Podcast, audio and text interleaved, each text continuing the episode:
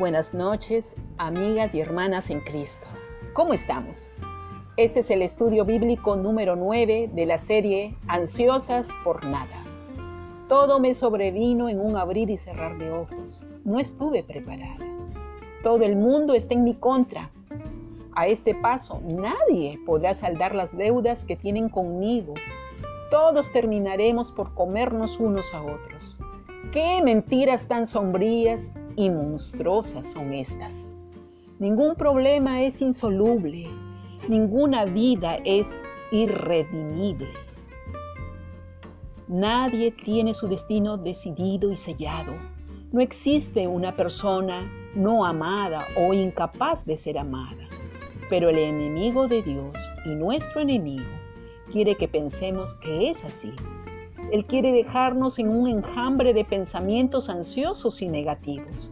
Así es como Él logra que nos descalifiquemos, logra que nos apartemos de los caminos del Señor. Por eso uno de los hombres más sabios lo dijo con las siguientes palabras. Sobre todas las cosas, cuida tu mente, porque ella es la fuente de la vida. Los desafíos que tenemos no son los verdaderos retos. Tener y mantener una higiene mental saludable para vencer la ansiedad en sus diferentes presentaciones. Ese sí es nuestro gran desafío. La forma como vemos los desafíos es el problema. La palabra de Dios nos está diciendo que necesitamos una ayuda superior a la nuestra para poder vencer las ansiedades de la vida, porque nuestro adversario, que no nos ama, quiere robarnos todas las virtudes que tenemos y no descansará hasta que esos pensamientos sobrecargados de miedos, de ansiedades, de fatalidad, de pesimismo, maten y destruyan nuestra fe, nuestro amor y nuestra confianza y obediencia a Dios. La Biblia dice que para que cuando el enemigo ya había terminado de probar a Job, Job estaba enfermo y solo.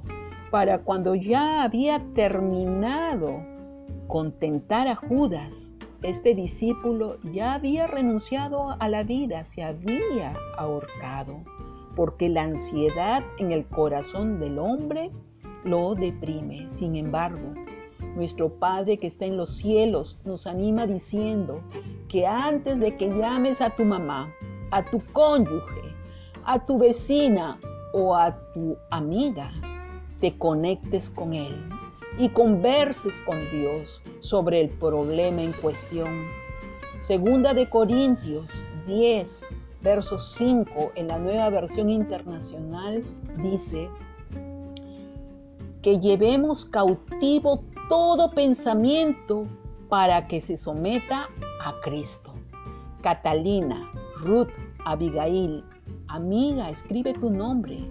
Lleva toda conversación, toda idea inflada, todo rumor, toda noticia, todo chisme, toda exageración delante de aquel que tiene toda autoridad.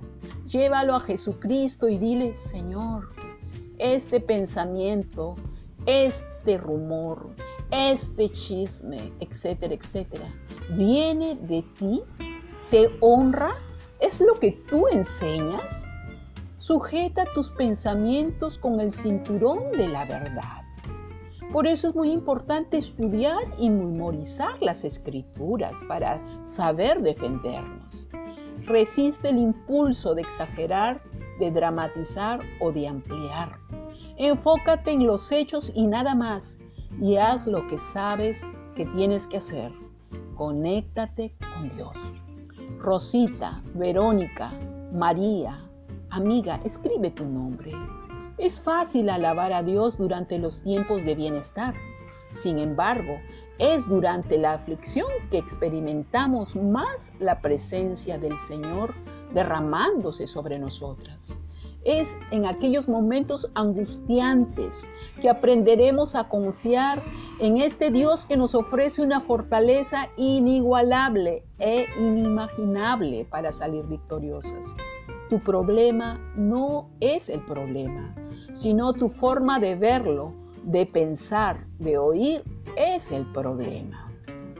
Conmigo será, si Dios permite, hasta mañana. Recuerda, Dios está entre los que te ayudan. Shalom.